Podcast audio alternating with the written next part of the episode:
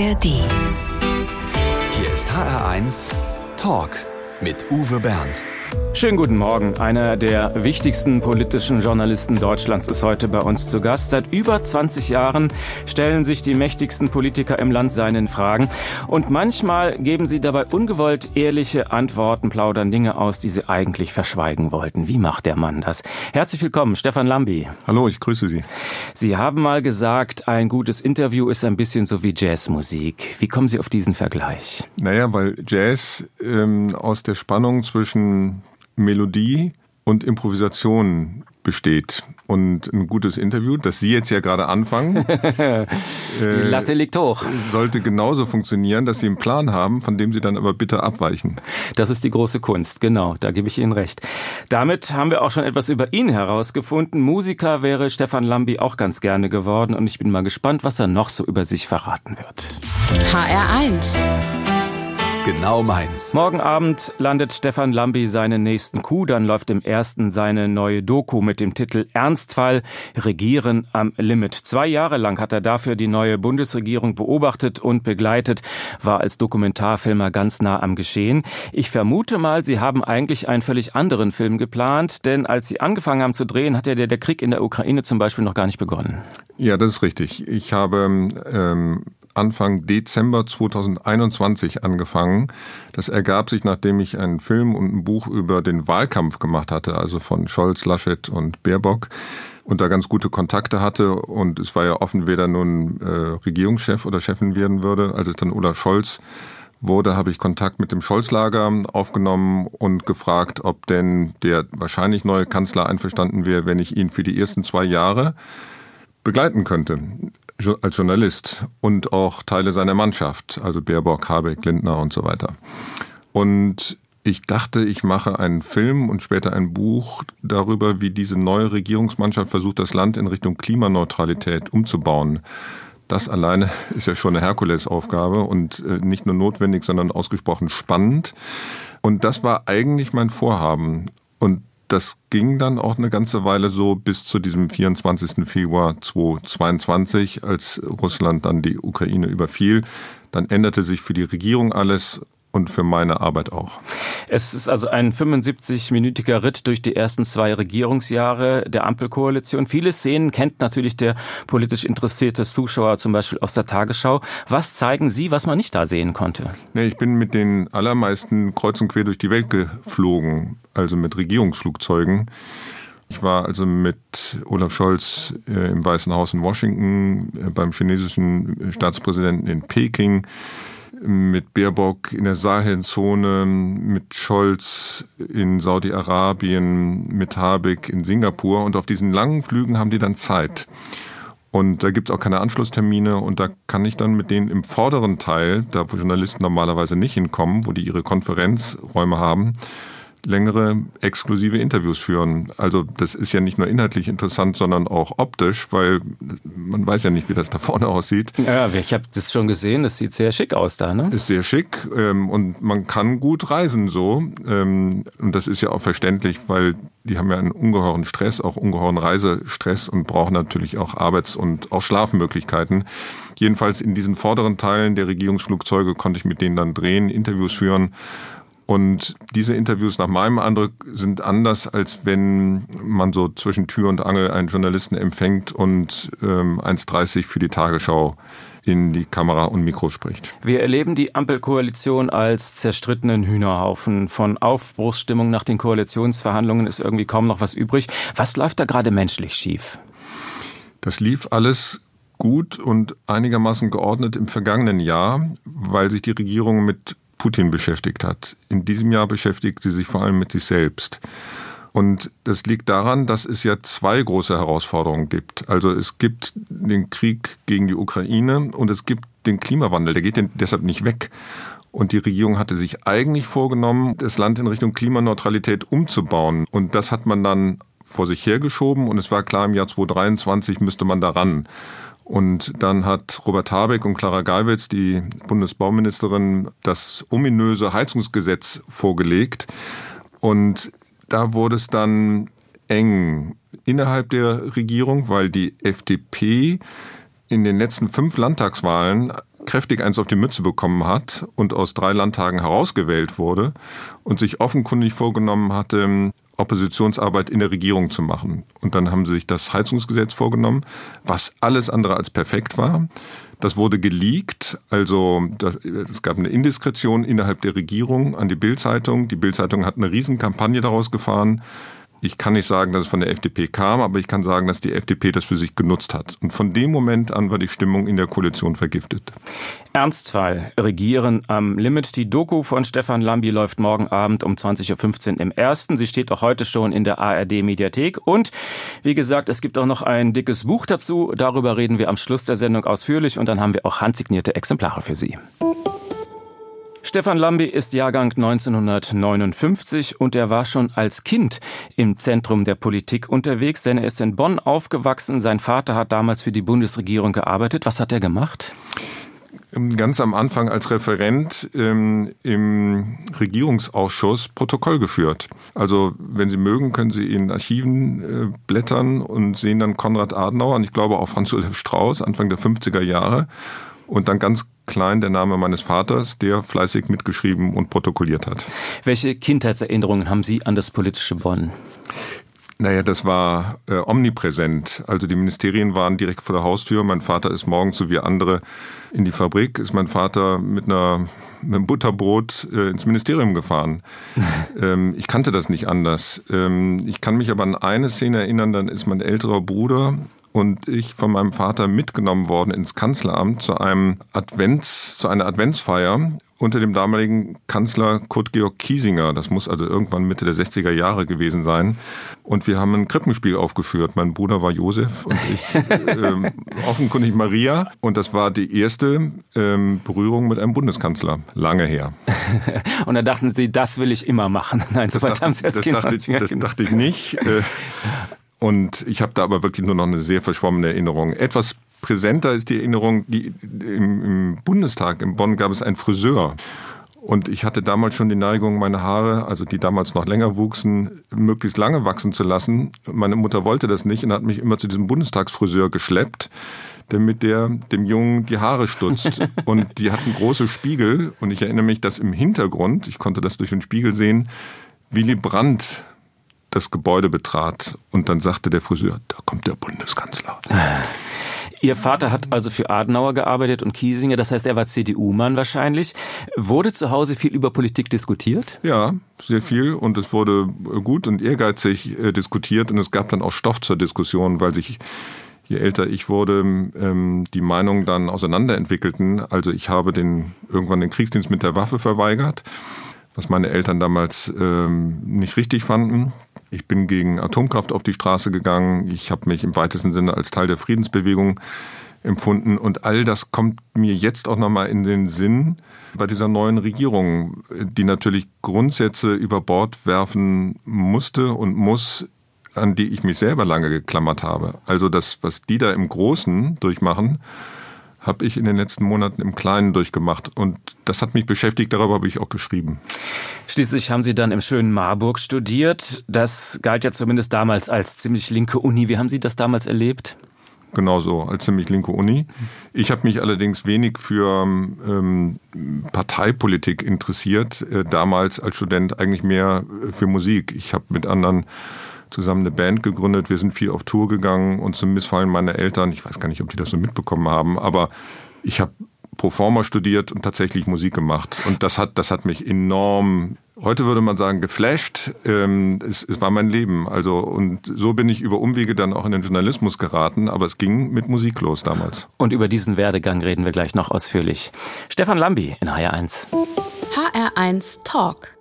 Mit Uwe Bernd und dem Dokumentarfilmer Stefan Lambi. Schäubles Fall, Merkels Macht oder Bimbes waren einige seiner erfolgreichen Dokus. Aber er hat es schon erwähnt, er ist auch leidenschaftlicher Musiker. Ähm, deshalb bin ich mal gespannt auf Ihren ersten Musikwunsch. Neil Young, Rocking the Free World. Was verbinden Sie damit? Naja, das ist der musikalische Kontrapunkt zu dem Mist, den wir gerade erleben. Also zu einem realen Krieg angestiftet von einem Mann, der nun wirklich nicht die Free World im Sinn hat. Und Neil Young hat mich äh, meine ganze Jugend durch begleitet. Dieses spezielle Stück ist, glaube ich, Anfang der 90er. und ist ja Teil einer musikalischen, politisch motivierten Gegenbewegung. Im weitesten Sinne noch Woodstock. Ähm, da hat er nur so eine Nebenrolle gespielt.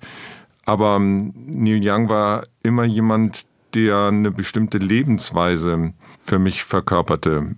Eigentlich auch das gute Amerika, obwohl er Kanadier äh, von Geburt ist, ähm, der also das freie Amerika verkörperte, was es in der Form, glaube ich, nur noch in den Erzählungen älterer ähm, gibt, weil sich die USA gesellschaftlich in eine völlig falsche Richtung entwickelt haben.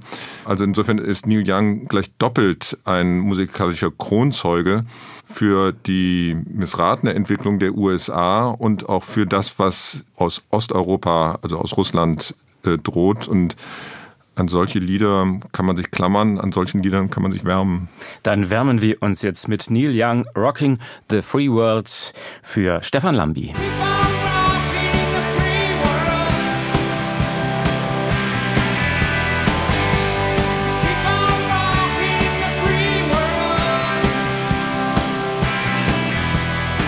Wir kennen Stefan Lambi in erster Linie als Dokumentarfilmer, aber seine erste Leidenschaft war das Saxophon. Sind Sie tatsächlich nach dem Abitur mit Schlafsack und Saxophon nach New York geflogen? Was war Ihr Plan damals? Ich wollte nicht sesshaft werden. Ich hatte auch keinen Plan, als klassischer Journalist zu arbeiten, sondern ich wollte die Welt kennenlernen. Und hatte vorher noch in Deutschland ein seltenes, exklusives Interview mit Miles Davis führen können. Und das konnte ich ganz gut verkaufen an Radiosender und hatte dann ein bisschen Geld in der Tasche. Wie sind Sie denn als Jugendlicher an Miles Davis rangekommen? Der gab in Hamburg ein Mitternachtkonzert und ich lauerte ihm tatsächlich nach diesem Konzert um, ich glaube, zwei Uhr morgens auf. Tatsächlich in einem Hamburger Hotel und der krächzte ja nur so, der konnte nicht mal richtig sprechen und sagte dann, yeah, let's do it. und dann sind wir äh, in seine Suite gefahren und haben dann bis um, ich weiß nicht, vier oder fünf Uhr morgens gesprochen und das war äh, für mich als Student äh, großartig und gut mit dieser Erfahrung und ein bisschen Geld in, im Gepäck bin ich tatsächlich mit Saxophon und Schlafsack und ein bisschen Wäsche nach New York, habe mir dann ein winzig kleines, aber sehr teures äh, Zimmer genommen und habe meinen Lebensunterhalt verdient, indem ich Jazzmusiker interviewt habe. Also ist der Journalismus eigentlich eher Plan B gewesen? Sie wären eigentlich lieber wirklich Musiker geblieben? Dazu hat es nicht gereicht, ähm, aber ich habe mich trotzdem mit Musik sehr intensiv beschäftigt und hatte nicht den Plan, ein politischer Journalist zu werden. Um ehrlich zu sein, war mein Plan sehr verschwommen. Ich wollte eigentlich als Nomade mein Leben gestalten. Bin nach New York dann eine Weile nach Brasilien, soweit bin ich dann immerhin gekommen und das war die Idee. Also es ging gar nicht so sehr um Beruf, sondern um eine bestimmte Art zu leben, nämlich reisend zu leben. Da reichte damals ein Schlafsack und ein Saxophon und die Ansprüche waren gering, die materiellen Möglichkeiten auch. Aber so habe ich eine Menge kennengelernt, was mich geprägt hat, wirklich, also auch bis, bis heute geprägt hat. Die Musik, die Stimmung äh, in New York ähm, in den späten 80er Jahren, Rap war eine große Sache, hat mich sehr geprägt. Äh, die brasilianische Musik war für mich eine Offenbarung und das sind Prägungen, die einen, also mich jedenfalls bis heute ein Leben lang begleiten. Und Sie haben schon in Marburg eine eigene Band gegründet, die es bis heute tatsächlich gibt. Die heißt Klingklong und wir hören mal kurz rein, wie das klingt. The Euro is like a bumblebee.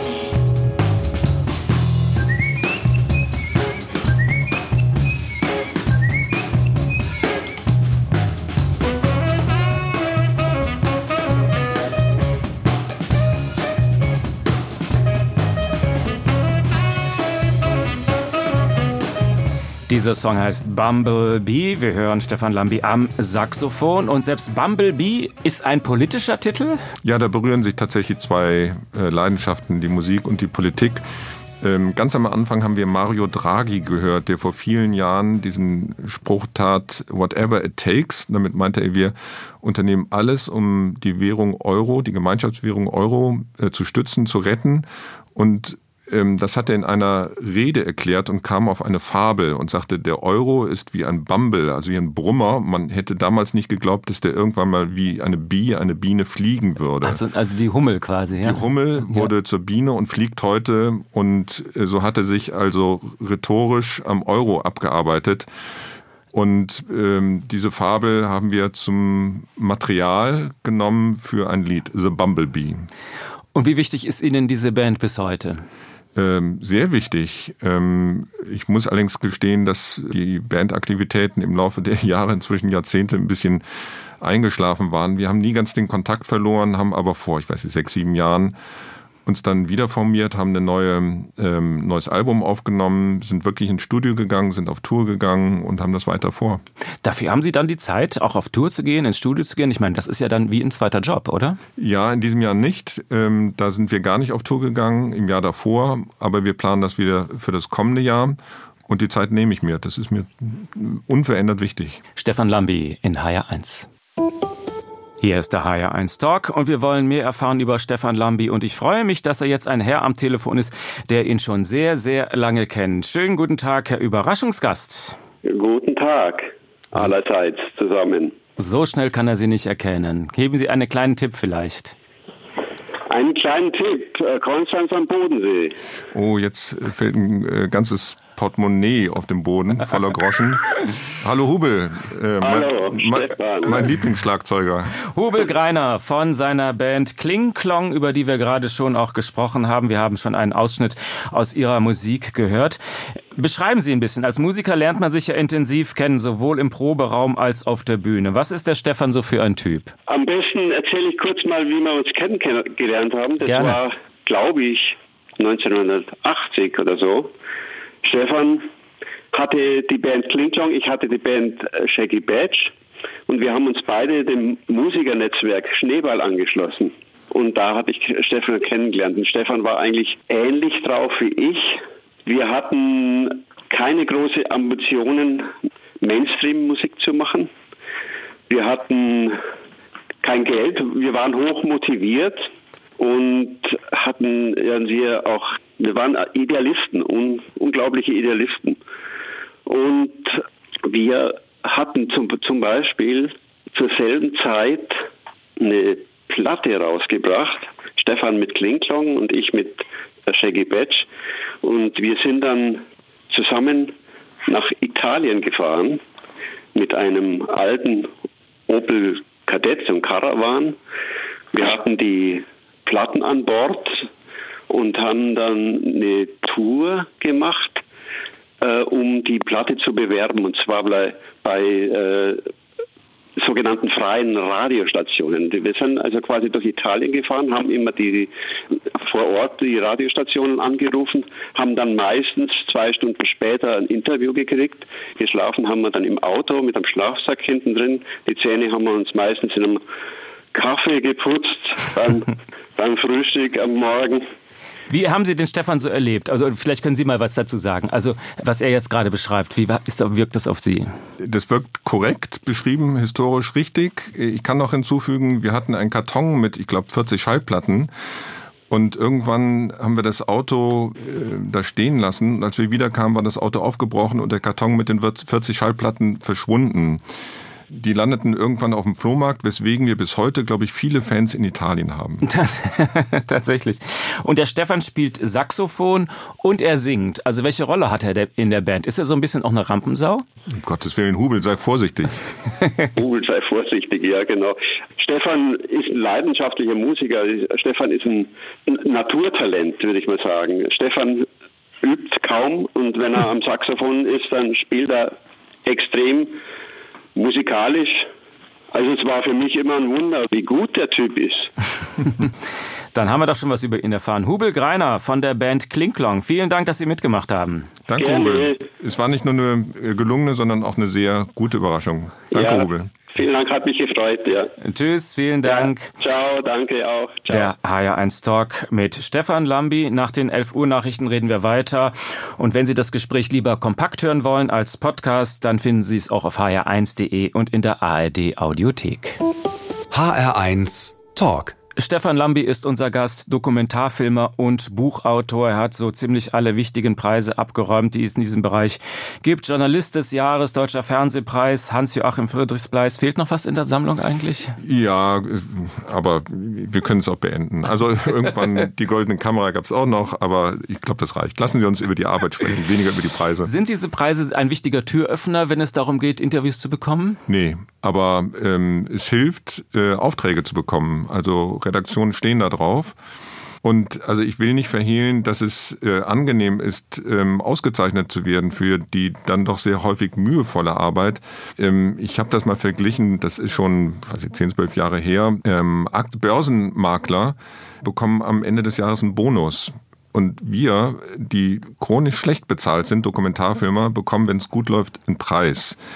Und Preis jetzt nicht im Sinne von Geld, sondern im Sinne von Anerkennung. Und ähm, ja, das hilft. Aber um Ihre Frage zu beantworten, das hilft überhaupt nicht, äh, wenn ich äh, versuche, Olaf Scholz für ein Interview zu gewinnen. Also da geht es um anderes. Ähm, es geht da um lange Kontakte, es geht um ein Grundvertrauen, dass ich keinen Unfug anstelle mit den Interviews. Ansonsten habe ich da komplette journalistische Freiheit. Ähm, aber die Fernsehpreise spielen da auf dem Niveau eigentlich keine Rolle. Ich, ich weiß gar nicht, ob die das verfolgen. Ähm, die, die sind daran interessiert, dass man ordentliche Filme macht, ordentliche Bücher schreibt. Äh, Politiker wollen Reichweite. Äh, die Sendung, die ich mache, auch der Film, über den wir jetzt sprechen, läuft um 20.15 Uhr im ersten Programm der ARD. Das ist Primetime. Das interessiert die, aber nicht, ob der Junge, der da kommt, irgendwann mal einen Preis bekommen hat. Und gleich kommt noch eine Ehrung dazu. Stefan Lambi füllt den HR1 Fragebogen aus. Oh Gott. Stefan Lambi ist berüchtigt für seine einfachen Fragen und unser HR1 Fragebogen funktioniert da genauso auch. Und auch da erfährt man manchmal Dinge, die man nicht erwartet hat der HR1 Fragebogen. Mein schönstes Privileg als Dokumentarfilmer ist in Bereiche zu kommen, in die man normalerweise nicht kommt. Vom Kanzler bis zum Obdachlosen in Afrika, den ich einmal sterbend auf seinem Bett habe sprechen können. Also mit anderen Worten, man kommt in Lebensbereiche, die einem normalerweise verschlossen sind. Von meinen Kindern habe ich gelernt. Humor. Das merkt man. Am meisten auf die Palme bringt mich.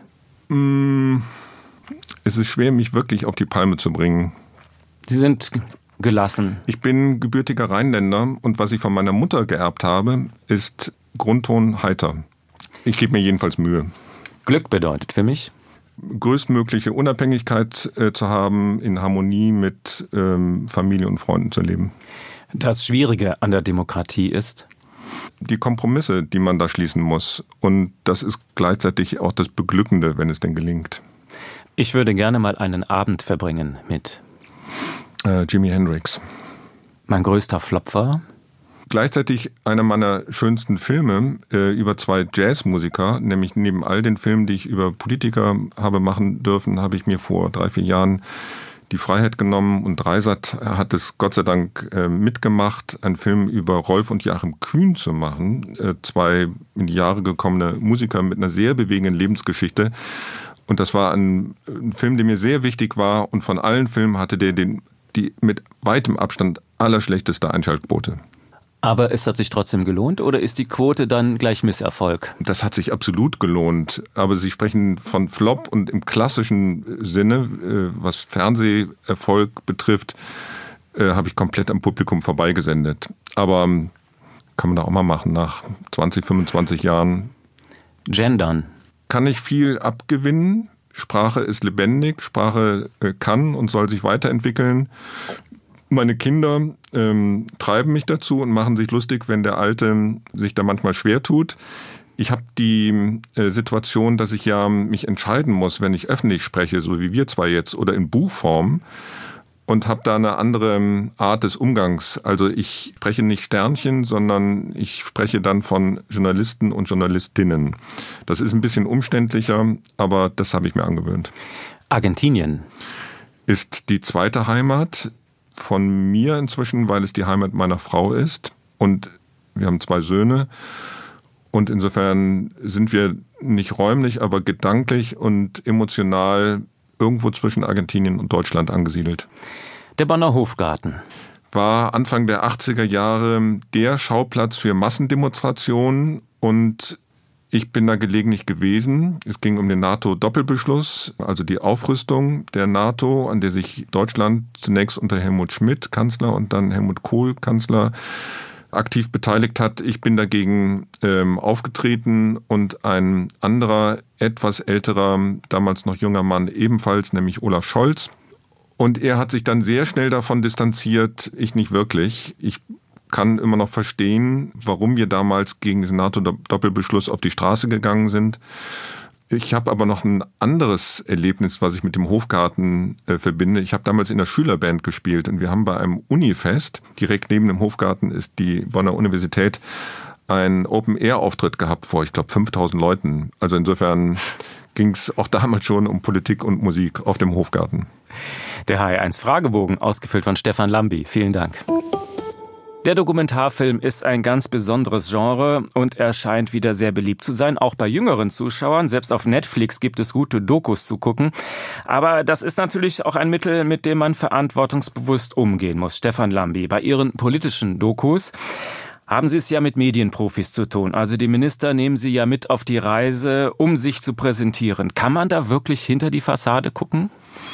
Ich unternehme alles, um es ähm, zu tun. Und es gibt bestimmte Möglichkeiten der Interviewführung, die Fassade zu knacken oder wenn es nicht gelingt, zu beschreiben. Das kann ja mindestens ebenso interessant sein. Redet ein Minister anders, wenn die Kamera läuft, als wenn sie abgebaut ist? Ja, redet ein Kanzler anders völlig. Also Olaf Scholz gibt es zweimal. Einmal vor der Kamera und einmal, wenn die Kamera aus ist. Jetzt bin ich gespannt auf den Unterschied. Naja, wenn er ähm, im Interview ist, egal mit wem, ob mit mir oder anderen, dann achtet er auf jedes Wort. Und ich glaube, er misstraut nicht mir und Journalisten, sondern sich selber, dass er irgendetwas sagt, was er dann später bereut. Aber wenn die Kamera aus ist und in Hintergrundgesprächen, die ich jetzt inhaltlich nicht zitiere, weil sonst wäre es kein Hintergrundgespräch, redet er so wie wir zwei jetzt. Ich dachte, der wäre da genauso konzentriert nee. und kontrolliert. Nee, kontrolliert und konzentriert ist er, aber er hat eine lockere Sprache, er spricht tatsächlich sehr flüssig, er nimmt Kraftausdrücke in den Mund, er kann ganz schön scharf sein. Ähm, der öffentliche Olaf Scholz geht jeder verbalen Schärfe aus dem Weg. Also zum Beispiel, Sie werden von Olaf Scholz nicht hören, Wladimir Putin ist ein Kriegsverbrecher. Sie hören von Olaf Scholz, der Krieg ist ein Verbrechen und es ist Putins Krieg. Ist das, das klug oder ist das zu vorsichtig? Nee, das ist klug in dem Fall, weil Olaf Scholz, anders als Annalena Baerbock, einen Gesprächskanal zu Wladimir Putin offen hält. Also die haben seit Kriegsbeginn fast ein Dutzend Mal miteinander telefoniert das führt zwar nicht zu sehr viel, aber es kann irgendwann zu etwas führen. Und dafür braucht Olaf Scholz diesen Kanal. Und wenn er öffentlich zu harte Worte in den Mund nimmt, die völlig angebracht wären inhaltlich, dann verbaut er sich diesen Kanal. Das ist nach meiner Interpretation sein Kalkül. Also viele kritisieren den Kanzler ja dafür, dass er rumeiert und eben nicht klare Worte findet wie andere. Sie finden das richtig? Naja, in diesem speziellen Fall, was die Kommunikation mit Putin betrifft. Ich wünschte mir schon den Olaf Scholz, der seine Politik ausführlicher ähm, erklärt. Es geht hier nicht um Quantität. Also ich habe ihn sechsmal interviewen können jetzt im Laufe der äh, vielen Monate. Und es waren auch gute und auch intensive äh, Gespräche. Also ich selber will mich gar nicht beklagen, aber ich beobachte den Kanzler natürlich bei seinen anderen Auftritten. Und da wünschte ich mir schon eine größere Bereitschaft zur Erklärung seiner ähm, Entscheidung, seiner Motive die andere besser erklären können. Aber letztlich sind diese Dokus ja aus der Sicht der Politiker dafür da, dass sie ihre Sichtweise darstellen können und sie versuchen daran zu kratzen und irgendwie ein zweites Bild zu zeichnen. Wie sieht das grundsätzlich aus bei solchen Dokumentationen? Wie viel ist da real und wie viel ist da inszeniert? Also inszeniert wird immer von Politikern, die natürlich, Sie haben das äh, richtig angedeutet, ein bestimmtes Bild von sich vermitteln wollen. Es ist jetzt meine Aufgabe, ob ich mich auf dieses Spiel einlasse, weil ich ja ein anderes Interesse habe. Bei dem vorletzten Film, den ich gemacht habe, äh, über den Wahlkampf, habe ich den damals noch Kanzlerkandidaten Olaf Scholz eine harmlose Frage gestellt auf die er nicht antworten wollte. Ich habe die Frage wiederholt und wieder eine ausweichende Antwort. Das Spiel ging achtmal. achtmal, fünf Minuten lang. Und irgendwann sind wir aufgestanden, das war auch das Ende des Interviews. Er hat gelächelt, ich habe gelächelt, aber aus sehr unterschiedlichen Gründen. Er hat gelächelt, weil er dachte, ja, er ist mir nicht in die Falle gegangen und ich habe gelächelt, weil ich dachte, wow, das kann ich doch dokumentieren, dieses Hin und Her, um zu zeigen, welche Interviewstrategie Olaf Scholz hat. Also das meine ich mit Inszenierung. Ja, da versucht jemand was zu inszenieren und klammert sich an, seine, an seinen Matchplan, in dem Fall im Interview. Und meine Aufgabe ist es, wenn es gelingt, das zu knacken und wenn es nicht gelingt, wenigstens das aufzuzeigen. Stefan Lambi in HR1. HR1 Talk. Mit Uwe Bernd und Stefan Lambi. Wir haben schon gehört, dass er auch leidenschaftlicher Musiker ist. Wir wollen Ihnen noch eine Freude machen und spielen jetzt eine große Hymne aus der Friedensbewegung. Marlene Dietrich spielen wir eigentlich nicht sonst in HR1. Wir machen eine Ausnahme. Sag mir, wo die Blumen sind. Und dieses Lied spielen wir, während in der Ukraine gekämpft und gestorben wird. Ähm, nicht weit von hier. Wie passt das in diese Zeit? Nee, das ist für mich das Antikriegslied schlechthin und äh, die sehr Älteren werden sich vielleicht erinnern, Marlene Dietrich, ein deutscher Filmstar, der dann irgendwann nach Hollywood gegangen ist und zurück nach Europa kam, indem sie die amerikanischen äh, GIs äh, zum Ende des Zweiten Weltkrieges propagandistisch äh, begleitete, indem sie für sie gesungen hat.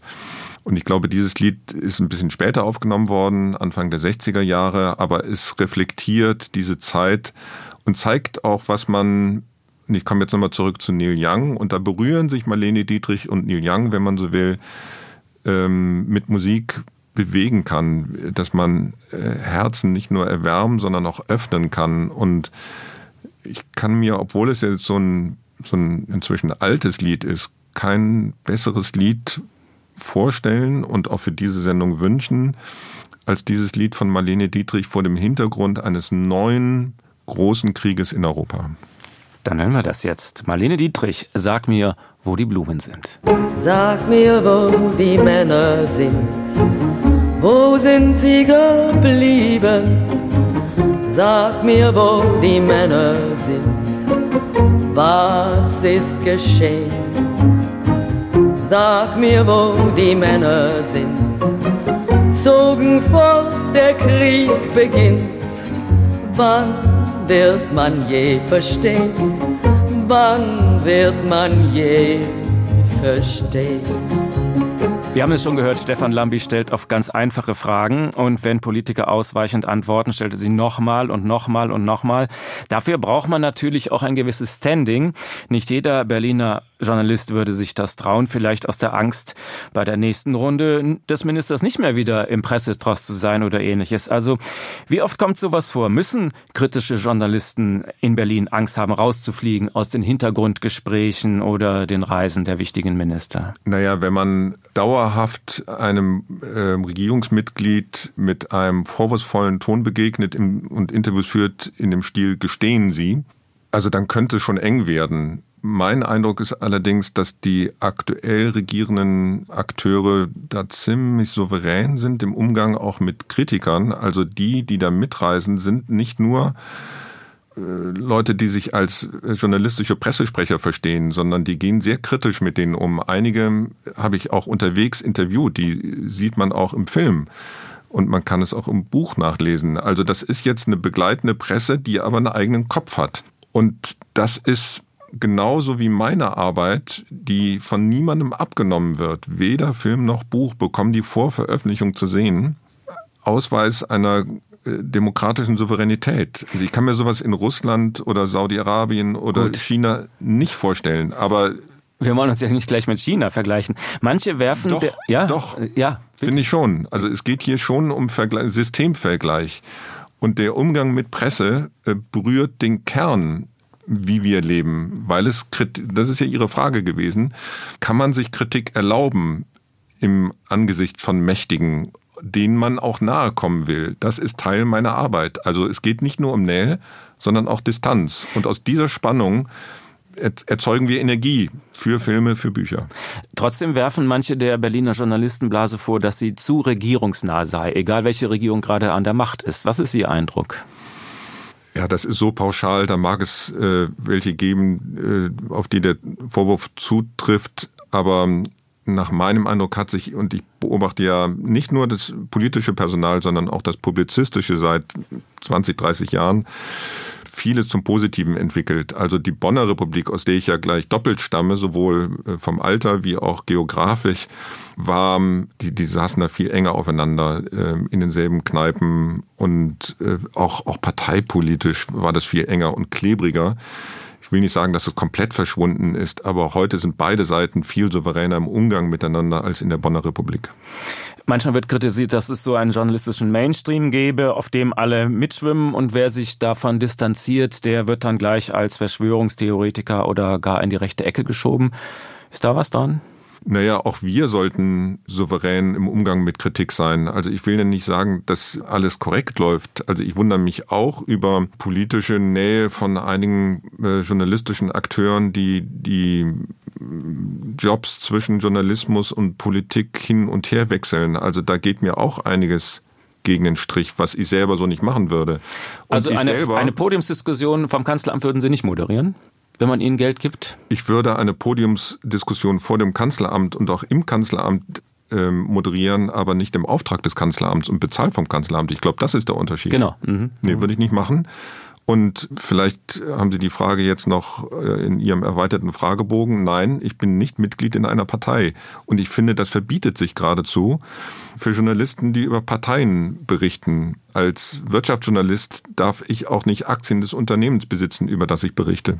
Ich habe den Eindruck, je näher man einen Politiker kennenlernt, desto menschlicher wird er. Das sind halt Menschen, äh, die einem auch sympathisch sein können. Wie halten Sie es dann mit Nähe und Distanz? Gehen Sie zum Beispiel mit Robert Habeck mal ein Bierchen trinken? Nee, gehe ich nicht. Und ich bin auch schon geografisch nicht Teil dieser Blase, weil ich gar nicht in Berlin wohne, sondern in Hamburg. Mit Absicht? Nö, das hat sich so ergeben aus dem Studium heraus. Ich bin zwar häufiger in Berlin, aber nicht zum Biertrinken mit denen. Aber das ist ein ziemlich nüchterner Umgang miteinander. Also, also jedenfalls, was meine Erfahrung betrifft, es mag andere Kolleginnen und Kollegen äh, geben, die das anders halten. Ich gehe dahin, bin zu einem Interview verabredet, man gibt sich die Hand, Tag und dann gibt's auch keinen langen Smalltalk, weil die Zeitpläne sind eng getaktet von denen, manchmal auch von mir. Und dann redet man eine Stunde, manchmal anderthalb und gibt sich die Hand und das war's. Stefan Lambi in HR1. Morgen also die Doku im ersten Ernstfall Regieren in Zeiten des Krieges. Und wem die 75 Minuten nicht reichen, der kann das alles auch noch in einem Buch nachlesen. Stefan Lambi beschreibt die letzten zwei Jahre dieser Regierung auf 400 Seiten. Versteht der Leser dann nach der Lektüre noch besser, warum sich diese Regierung so viel streitet? Ich hoffe ja, weil ich Kipppunkte beschreibe. Äh, also im ersten Jahr, das ich da habe beobachten können, 2022, hat sich die Regierung weitgehend mit Wladimir Putin beschäftigt, im zweiten Jahr weitgehend mit sich selbst. Und da gab es Stellen, die ich im Film nur antippen kann, im Buch aber ausführlich äh, behandle, als das ominöse Heizungsgesetz als Entwurf ähm, an die Bildzeitung geleakt wurde ähm, gab es also eine große Indiskretion in der Regierung. Ich kann nicht nachweisen, von wem es kam, kann aber beschreiben, dass die FDP das für sich genutzt hat und sich schon vorher, aber dann ausführlich als Opposition in der Regierung aufgeführt hat. Und die merken nicht, dass sie damit dem ganzen Laden schaden? Also Sie haben ja vorhin schon beschrieben, es geht darum, dass die FDP auf der Kippe steht in vielen Wahlen, die jetzt anstehen und sie Sorgen haben, rauszufliegen aus weiteren Landtagen. Aber mit so einem, mit so einer Strategie macht man sich doch noch mehr Feinde, oder? Ich glaube, das merken die inzwischen und inzwischen ist es ziemlich spät für die Erkenntnis, weil ähm, dieses halbe Jahr inzwischen ein bisschen mehr sogar, war, was das Ansehen und das Vertrauen betrifft, so desaströs, was die alle ablesen können an den sinkenden Umfragewerten der Ampelpartner und den steigenden der AfD, dass sie sich natürlich fragen, was haben wir da falsch gemacht? Und das führt auch zu einer Missstimmung in der ähm, Koalition. Der FDP hat es nur leicht geholfen, und ich bin mal gespannt, wie die jetzt bevorstehenden beiden Landtagswahlen für die FDP ausgehen werden und ob sie diese Art, die jetzt nicht nur ähm, der FDP eigen ist, auch die Grünen in Person von Lisa Paus haben ähm, sich einige Fehltritte geleistet. Also ob dieses Miteinander, dieses schlechte Miteinander, ob die das korrigieren können. Die Legislaturperiode ist jetzt zwei Jahre rum, deshalb haben Sie ja zwei Jahre an diesem Film gearbeitet und zwei Jahre stehen noch bevor. Glauben Sie, dass die Ampel die Kurve noch kriegt zu einem konstruktiven Kurs? Ich glaube, dass das nächste Jahr 2024 viel dramatischer noch sein wird äh, für die Ampelkoalition als die ersten beiden Jahre. Das hängt mit dem politischen Kalender zusammen. Drei ostdeutsche Landtagswahlen, bei denen die AfD möglicherweise äh, abräumen wird. Die Europawahl häufig genug eine Protestwahl, dann international die amerikanische Präsidentschaftswahl. Also der politische Kalender diktiert ähm, so dramatische Konstellationen, dass es für die Ampelregierung auch intern noch schwieriger werden wird als bislang. Ernstfall, so heißt das Buch, genauso wie die Doku, die morgen im ersten zu sehen ist und jetzt schon in der ARD Mediathek. Stefan Lambi hat gerade schon drei Exemplare signiert. Die bringen wir jetzt noch unters Volk. Sie können jetzt anrufen mit einer kleinen Quizfrage, ganz einfach. In welcher hessischen Stadt hat Stefan Lambi studiert? 0800 155 4 mal die 1, 0800 155 4 mal die 1 oder bei uns im Internet auf hr1.de. Herr Lambi, herzlichen Dank für das ausführliche Gespräch. Am Schluss ist es bei uns üblich, dass der Gast eine klitzekleinigkeit auswendig aufsagt. Rheinländer, er täte noch immer Juti Young. Ein Motto vielleicht auch für die Bundesregierung. das will ich gar nicht sagen, aber das ist so ein Lebensmotto, mit dem wir Rheinländer bislang ganz gutes Leben kommen. Dann kommen wir damit durch den Tag. Er hätte noch immer Jote Jange. Jetzt die 12 Uhr Nachrichten. Herzlichen Dank für das Gespräch. Mein Name ist Uwe Bernd. Wenn Sie das Gespräch nochmal hören wollen, es gibt's gerne bei uns im Internet auf hr1.de als Podcast und in der ARD Audiothek. Schönen Tag noch. Danke. HR1, genau meins.